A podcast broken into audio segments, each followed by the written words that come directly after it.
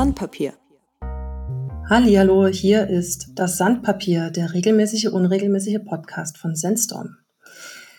Wir sprechen in unserem Podcast über Themen, Herausforderungen und Experimente als, äh, aus unserem Alltag als Softwareunternehmen. Und heute äh, ist wieder eine Folge aus unserer 2028-Serie. Was 2028 bedeutet, könnt ihr auf unserer Website nachschauen oder in unserer ersten Folge Shift Happens, die ich hier auch nochmal verlinken werde, in den Show Notes. Das, äh, in dieser Podcast-Folge äh, lassen wir euch teilhaben an unserer Reise zu mehr Nachhaltigkeit und möchten euch mitnehmen auf unsere Königs- und Holzwege. Heute habe ich hier zu Gast Katharina Reuter. Sie ist Geschäftsführerin des Bundesverbands Nachhaltige Wirtschaft, bei dem wir seit letzten September auch Mitglied sind selber. Hallo Katharina. Hallo, ich freue mich. Ich freue mich auch sehr, auch wenn ich, wenn ich das sagen darf, die Umstände etwas verrückt sind, denn ich sitze in Berlin in deinem Büro und du sitzt zu Hause. Das stimmt, genau. Ich habe ja ein Auge auf meinen Corona-kranken Sohn. Das äh, ist sehr, sehr charakteristisch für die aktuelle Zeit. Aber wir machen alles, dass es funktioniert und ähm, ich wünsche deinem Sohn auch gute Besserung. Wir haben es auch gerade in der ganzen Familie hinter uns. So, da wir jetzt sehr viel Zeit vorher mit Technik verplempert haben, ähm, würde ich vorschlagen, wir springen jetzt einfach mal schnell ins Thema rein. Ich habe schon gesagt, wir selbst sind seit Herbst Mitglied beim BNW. Ähm, vielleicht sage ich, kann ich nachher noch was dazu sagen, warum. Aber was mich jetzt erstmal interessiert, ähm, was hast du denn vorher gemacht und wie bist du zum BNW gekommen? Ja, also das Thema Nachhaltigkeit und Umwelt- und Klimaschutz zieht sich tatsächlich wie so ein grüner Faden durch mein Leben und vor allen Dingen auch durch mein Berufsleben. Und da bin ich auch sehr, sehr froh drum und erlebe das als große, großes Privileg und große Bereicherung. Und ich war vorher Geschäftsführerin der Klimaallianz Deutschland, ein breites NGO-Bündnis, wo aber auch Landeskirchen dabei sind, Gewerkschaften und da haben wir also monothematisch zum Thema Klima- und Energiepolitik gearbeitet. Und ähm, spannend ist im Bundesverband Nachhaltige Wirtschaft wirklich diese Themenbreite, weil wir als branchenübergreifender Verband eben ganz viel verschiedene Themen adressieren und das macht wahnsinnig viel Spaß. Dann erzähl doch mal, was ihr, was ihr macht beim BNW. Was muss man sich darunter vorstellen, wenn man jetzt noch kein Mitglied ist? Genau. Also es sind vielleicht sozusagen drei große ähm, Säulen, die man sich vorstellen kann. Zum einen ist das tatsächlich so, wir wollen ja die andere Stimme aus der Wirtschaft sein. Wir wollen zeigen, dass es auch zukunftsorientiert wirtschaftende Unternehmen gibt, die sich schon selbst auf den Weg gemacht haben und dann aber natürlich auch von der Politik entsprechende Rahmenbedingungen einfordern. Also an der Stelle eigentlich ein Level Playing Field, faire Marktbedingungen für Klimaschutz oder für Nachhaltigkeit einfordern. Das heißt, ein großer Bereich ist tatsächlich diese politische Lobbyarbeit und die Position dann eben auch laut, äh, nicht nur hier im politischen Berlin, sondern auch in Brüssel zu vertreten.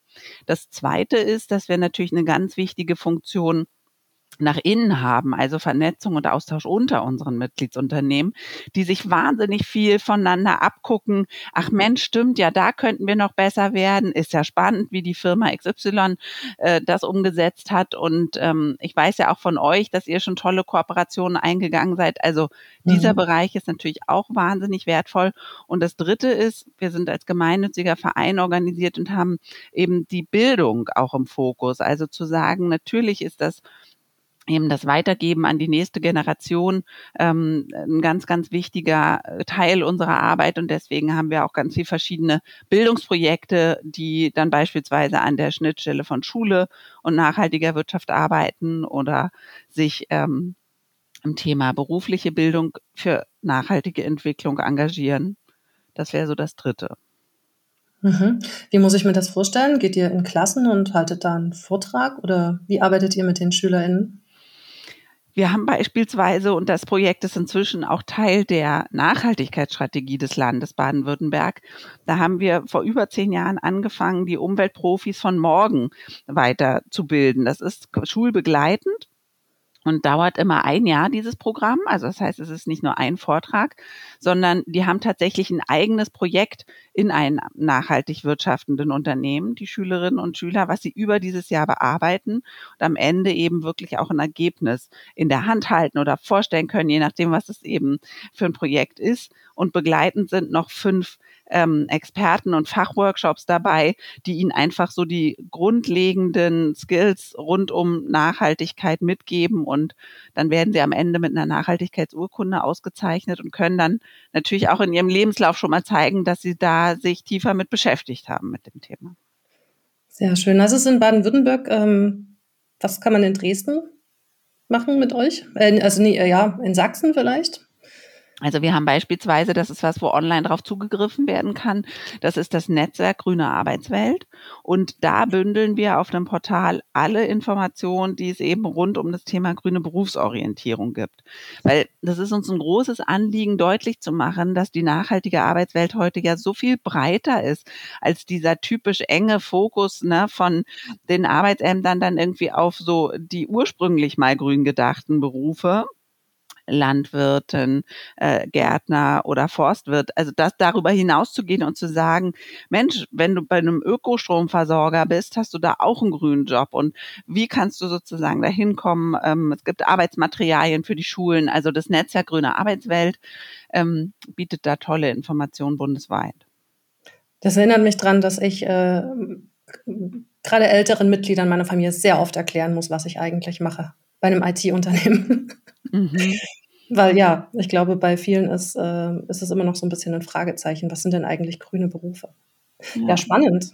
Dankeschön. Ähm, du hast, du hast gesagt, äh, Unternehmen, ähm, die halt sich austauschen, das, die Erfahrung haben wir auch schon gemacht, also seit September dabei und schon wirklich ganz, ganz tolle Leute kennengelernt und es äh, ist viel schon daraus entstanden. Es macht wirklich Spaß, kann ich jetzt mal von meiner Seite aus sagen. Ähm, ist denn nachhaltige Wirtschaft anders als, also andersrum gefragt, was ist denn der Unterschied zwischen nachhaltiger Wirtschaft und nicht nachhaltiger Wirtschaft? Also wenn man auf Webseiten guckt, könnte man ja meinen, jede Wirtschaft ist nachhaltig. Was ist denn das, was ähm, diese nachhaltige Wirtschaft, so wie euer Verband das versteht und so wie eure Mitglieder gestrickt sind, ausmacht? Also der große Unterschied und woran man eben Greenwashing gut erkennen kann, ist immer die Frage, hat das Unternehmen Nachhaltigkeit wirklich im Kerngeschäft verankert? Geht es beim Kernprodukt oder bei der Kerndienstleistung wirklich auf die Suche nach, wo kann ich noch mehr Energie einsparen, Wasser einsparen, ähm, ne, Ressourcen einsparen, also whatever. Aber mache ich das wirklich in meinem Kerngeschäft? Oder, und das wäre das andere, wo dann eben einfach die Grenzen zum Greenwashing sehr, sehr schnell verschwimmen, habe ich eigentlich sehr hübsche grüne CSR-Produkte drumrum. Und bei uns ist tatsächlich eben das ja auch ein Stück weit Kriterium dann für die Aufnahme, dass wir sehen können, Nachhaltigkeit ist im Kerngeschäft verankert. Und weil du gefragt hast, äh, arbeiten die anders und wo arbeiten die eigentlich? Was, was unterscheidet sie grundlegend? Und ich glaube, der wichtigste grundlegende Unterschied ist eben, dass die Profitmaximierung, diese ökonomische Säule, die steht eben nicht allein und an erster Stelle, ne, sondern eben diese drei Säulen Ökologie, Soziales und Wirtschaftlichkeit. Die greifen immer ineinander und stehen aber eben gleichberechtigt nebeneinander. Und ähm, beispielsweise eben die Profitmaximierung hat da nicht so einen, so einen starken Impetus wie dann eben in anderen Unternehmen.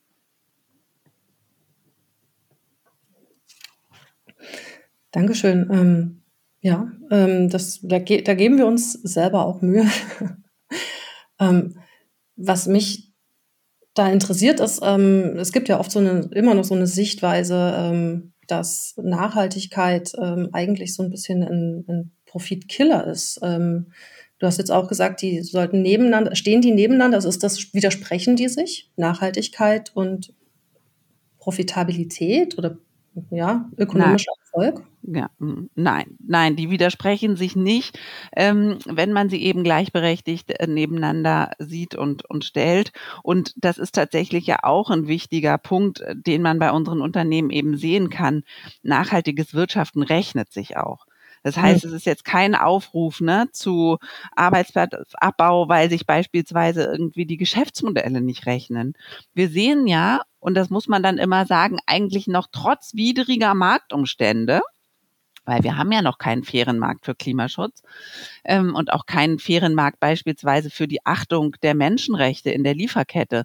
Wenn Unternehmen sich heute da schon aus eigener Kraft drum kümmern, dann verursacht das immer mehr Aufwand und mehr Kosten, die die Unternehmen auf eigene Kappe nehmen und trotzdem rechnet es sich ja eben. Und können wir zeigen, dass ja, auch mit grünen Ideen schwarze Zahlen schreiben, das funktioniert. Hm.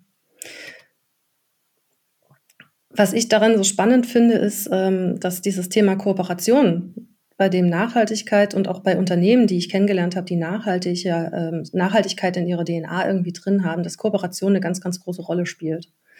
Ähm, ich habe zum Beispiel, wir haben zum, du hast jetzt über Kerngeschäft gesprochen, wir haben jetzt äh, bei Sensom schon vor einiger Zeit angefangen, uns intensiv mit nachhaltiger Software zu beschäftigen, ne? weil Software ähm, steuert Hardware und hat insofern auch Auswirkungen auf äh, Stromverbrauch und so weiter und so fort.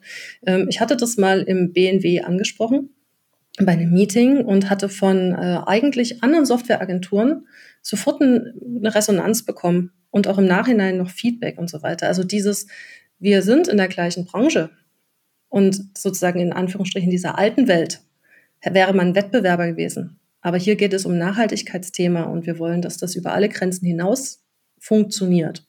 Also arbeiten wir zusammen. Das ist das, was für mich, glaube ich, der BNW ausmacht. Um jetzt mal von meiner Seite reinzukommen. Ja, das, das, ist, das ist super schön. Und ähm, wir beobachten das tatsächlich ganz viel, dass eben tolle Kooperationsprojekte entstehen. Ja. Beispielsweise haben Werkhaus, die machen ja diese Stecksysteme ähm, fürs Büro. Die haben zusammen mit Goldeimer, einem Startup aus Hamburg, dann eben für den Campingurlaub so ein Camping-WC zum Stecken äh, eben mit ihrem System entwickelt. Und also es gibt so viele schöne Kooperationsbeispiele und auch tatsächlich sozusagen für uns als Verband ist dieses Denken in Bündnissen und Denken in Allianzen ähm, und dann ins gemeinsam ins Tun kommen eben auch total wichtig. Und wir haben beispielsweise schon damals, als es um TTIP und CETA ging, so eine ganze Gruppe von kleinen und mittelständischen Unternehmen, die eben auch auf die Risiken hinweisen wollten, koordiniert und da eben so ein Bündnis geschaffen. Und ähm, als jetzt bei der Fridays for Future Bewegung auch wieder die Frage war, okay, und wo ist die Stimme aus der Wirtschaft? Ne? Wer, wer unterstützt da die Fridays for Future Bewegung? Da haben wir gemeinsam mit anderen die Entrepreneurs for Future gegründet und koordinieren diese Initiative. Also man sieht so ein bisschen diese Bündnisarbeit immer wieder auch andere Verbände, genau, die vielleicht sonst ja auch miteinander konkurrieren würden, die zusammenzubringen und da eben einfach ähm, ja in den Dienst von diesem großen Thema Klima- und Umweltschutz zu stellen. Das ist auf jeden Fall was, was eben einfach auch bei uns so ganz fest verankert ist. Ja, das ist eine gute Gelegenheit, ähm, gleich mal einzuladen. Ne? Also am 25. März ist wieder Klimastreik überall. Stimmt. Die Entrepreneurs for Future sind auch dabei und wir auch, genau. Genau, und auch in Dresden haben wir ein Entrepreneurs for Future Hashtag Schild mit dabei. Wer da also äh, vorbeikommen will, 13 Uhr im Alaun Park, äh, findet ihr uns mit diesem Schild unter einem Baum. Äh, wir haben gesagt, wir machen am Anfang mal so ein kleines Wirtschaftsmeetup, weil wir einfach mal sehen wollen, wer, äh, wer wem bei uns in unserer Region so Nachhaltigkeit auch noch besonders wichtig ist. Es ist immer schön, Gesichter kennenzulernen, auch nochmal unter diesem Netzwerkcharakter. Ähm, der Impuls kam tatsächlich auch vom BNW. Da freue ich mich schon drauf. Ähm, wir hatten gerade gesagt, große Themen. Ich, ich muss natürlich jetzt auch noch mal große Themen ansprechen. Wir sind, leben in Zeiten, die vollkommen ja, überhäuft sind mit ähm, Wandel und äh, mit Schocks, Systemschocks. Ähm, wir reden insgesamt schon fast, als wäre Corona vorbei. Dabei sind wir wirklich mittendrin und du sitzt gerade zu Hause und weißt es am eigenen Leib. Ähm, hat das sich was nachhaltig verändert? Hast du den Eindruck? Oder ähm, sind wir eigentlich schon wieder auf dem Weg in so eine Art adaptierten Davorwelt? Ich finde es gerade auch ganz persönlich super schwierig, damit umzugehen. Ähm, für mich ist tatsächlich sehr, sehr viel äh, ne, für die Tage jetzt und, und die letzten Wochen ähm, dieser furchtbare und brutale russische Angriffskrieg auf die Ukraine, das ist ja. sozusagen liegt mega oben auf und immer so, dass ich so schwanke zwischen, ich kann doch jetzt nicht einfach so weitermachen und ich weiß nicht, ne, mich um das nächste Positionspapier vom BNW kümmern oder den nächsten Politiktermin, den wir vereinbart hatten, irgendwie wahrnehmen. So, ne, ich muss doch muss doch auch äh, da eben so ins Handeln und ins Tun kommen. Und ähm, also zum einen habe ich gemerkt, dass ich wirklich mir das selber auferlegen muss, nur einmal am Tag Nachrichten zu hören, dass man da auch nicht in so eine Panikschleife irgendwie gerät. Und das andere ist, dass ich super dankbar bin, dass aus unserem Netzwerk Project Together auf uns zugekommen ist und eben auch gefragt hat, ob wir mit dabei sein können bei der Alliance for Ukraine wo jetzt tatsächlich konkrete ne, Unterstützungsbedarfe mit Unterstützungsangeboten gematcht werden und wir natürlich da eben die Rolle haben, unseren Mitgliedsunternehmen zu zeigen, schaut mal, ich, ne, wenn ihr Geld spenden habt, am besten hierhin, wenn es um Sachspenden geht, Lebensmittelspenden, dann äh, die und die ähm, Richtung. Äh, wenn ihr vielleicht selber Kapazitäten frei habt, ne, es wurde jetzt beispielsweise natürlich auch ganz viel im Bereich Übersetzungsleistungen gesucht. Ja. Ähm, und, und natürlich, das, das tut gut, aber ähm, ja, auch mit meinen Kindern eben darüber zu reden, dass so nah bei uns dieser furchtbare Krieg tobt und das ist, das zerreißt mich jeden Tag. Ja. ja, diese, diese schwierigen Gespräche mit meinen Kindern habe ich auch, haben wir alle schon, glaube ich. Ähm, es ist, es ist eine Ausnahmezeit. Ähm, was denkst du, was, was können wir jetzt tun, ähm, abgesehen davon, dass helfen natürlich, ähm, aber auch äh, das Ganze hat ja auch Implikationen zum Thema Energie, gerade ganz, ganz viel. Ähm, ich habe gesehen, ihr habt auch ein Positionspapier jetzt dazu nochmal rausgebracht. Ähm, was denkst du, was muss jetzt passieren? Ja, also zum einen verstehe ich nicht, warum wir nicht schon äh, ab sofort und ne, seit vorgestern äh, ein strenges Tempolimit haben. Also weil dieses Rumgejammere über Benzinpreise und dann aber selber nicht bereit sein, ähm, mal den Fuß vom Gas zu nehmen, das, das, das will nicht in meinen Kopf. Und das, da hätten wir einen super effizienten und schnellen Hebel, wirklich vom Verbrauch runterzukommen. Mhm. Und ansonsten ist es tatsächlich, wie du sagst, wir müssen einfach, man muss darauf setzen, dass diese Krise eben einfach auch nochmal ganz neu zeigt, welche Bedeutung Energiesouveränität eben auch für die Sicherheit von Ländern hat und in dem Fall für die Sicherheit unseres Landes und dass wir eben sagen, äh, da kommt natürlich noch mal ein ganz anderer Begründungszusammenhang und gibt diesem Thema erneuerbare Energien die eigene Versorgung möglichst unabhängig zu gestalten, gibt dem einen riesen Push nochmal. Und deswegen mhm. ist sozusagen dann auch das, was ich gerade mantraartig wiederhole, wir brauchen jetzt die, den extra Turbo für die Energiewende, ja, und auch mal so sozusagen Hallo nach Bayern, ähm, die Abstandsregelungen, so wird das nichts, ne? Da, da müssen jetzt wirklich alle Hürden aus dem Weg geräumt werden für den massiven und schnellen Ausbau der Erneuerbaren. Und das zweite ist aber, mindestens genauso wichtig, der Extra-Turbo für die Effizienzwende. Also weil es äh, muss ja nicht nur darum gehen, ähm, den Energieträger zu wechseln, sondern insgesamt runterzukommen, weniger Energie zu verbrauchen. Und genau, du hast es schon gesagt, da haben wir uns eben auch mit einer Stellungnahme mit gemeinsam mit anderen Verbänden an die Bundesregierung gewendet und ähm, werden sind optimistisch, dass da jetzt ja auch dann einfach noch mal was kommt politisch. Sehr gut. Ähm, was würdest du dir wünschen, was du noch mal raushauen willst? Gibt es noch was, so als vorletztes Wort, was du, was ich vielleicht vergessen habe zu fragen, um es mal mit Holger Klein zu formulieren, was du noch loswerden möchtest? Ich, ich glaube, ja, doch, ich weiß was auf jeden Fall. Ähm, ein dickes Danke an all die nachhaltigen Pionierunternehmen, weil ich merke das immer wieder, wenn mich auch Journalisten eben fragen, woher ne, nehmen sie denn noch den Optimismus oder die Hoffnung, dass wir es schaffen?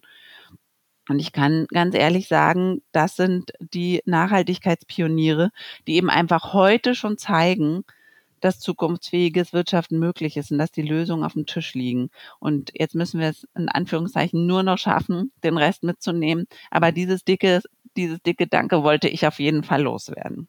Das ist ein sehr, sehr schönes Schlusswort. Und wie wir schon die ganze Zeit gesagt haben, das ist kooperativ möglich. Das ist möglich, indem man voneinander lernt. Man sowohl die Erfolgswege als auch vielleicht, wo mal Fehler passieren, wo man sagt, das müssen wir nicht gleich wieder so machen. Da können andere vielleicht ähm, das, den direkten Weg nehmen. Also redet drüber, was ihr tut. Redet auch gerne mit uns drüber, was ihr tut. Wir sind ganz, ganz neugierig, wie andere Unternehmen das handhaben und wir sind sehr froh, dass wir den BNB haben und dort auch die Möglichkeit haben, uns auszutauschen. Vielen, vielen Dank, liebe Katharina, dass ihr das macht. Vielen lieben Dank deinem Team, was ich hier jetzt kennengelernt habe in deinem Büro. Sehr, sehr netter Menschen. Und ähm, ja, wir werden uns wiedersehen, wir werden uns weiter austauschen und unterhalten und äh, vielleicht gibt es auch in Zukunft mal wieder eine Gelegenheit, ähm, dich im Podcast beim Sandpapier zu hören. Vielen Dank auch von meiner Seite. Toller Austausch. Ich freue mich auf die weitere Zusammenarbeit. Und ähm, weil du gerade mein Team erwähnt hast, ich meine, das ist eben, äh, ne, unser Fortkommen ist genau darin begründet. Von daher vielleicht einfach auch ein dickes Danke an mein Spitzenteam an und unseren super ehrenamtlichen Vorstand. Ähm, ja, die tragen einfach, wir tragen einfach alle gemeinsam dazu bei, diese politische Stimme der nachhaltigen Wirtschaft noch lauter zu machen. Sehr gut. Naja, wenn ich gleich aus deiner Tür rausgehe, kann ich das ja nochmal weitergeben. ja. Damit sind wir heute schon am Ende eines einer kurzen Podcast-Folge, aber es müssen ja nicht immer anderthalb Stunden sein. Man hat ja auch mal kürzere Joggingwege und äh, Fahrradwege zu bewältigen. Vielen Dank, Katharina. Vielen Dank äh, alle, die uns hier zugehört haben. Fragen und Feedback könnt ihr wie immer uns über Twitter geben oder über an, alle möglichen anderen Kanäle. Schaut in die Show Notes, dort schreibe ich nochmal alles rein. Auch was wir heute hier genannt haben, äh, verlinke ich dort. Wir sehen uns wieder beim nächsten Sandpapier. Ähm, Themen gibt es viele, da müssen wir gerade mal schauen, worauf wir jetzt gerade am meisten Appetit haben. Ähm, Wachstum wäre zum Beispiel mal spannend. Da haben wir uns letztens mit einem BNW-Mitglied sehr interessant darüber unterhalten. Wie kann man seine Unternehmens nachhaltige Unternehmenskultur verteidigen, wenn man wächst?